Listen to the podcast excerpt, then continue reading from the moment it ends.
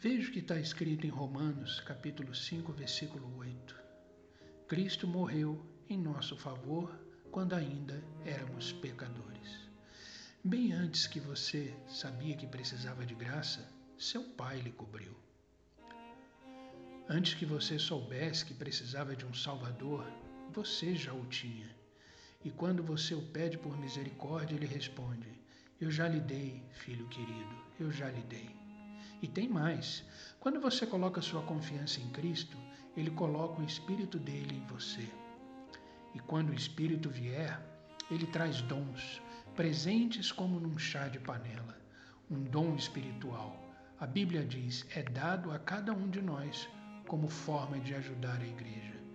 Isso está em 1 Coríntios, capítulo 12, versículo 7. Quando você se tornar filho de Deus, o Espírito Santo requisita as suas habilidades para o reino de Deus e eles se tornam dons espirituais. Ninguém fica sem dom. Você está cansado de uma existência ordinária? Sua aventura espiritual lhe espera. A cura pela vida comum começa e termina com Deus. Pense nisso. Que Deus te abençoe.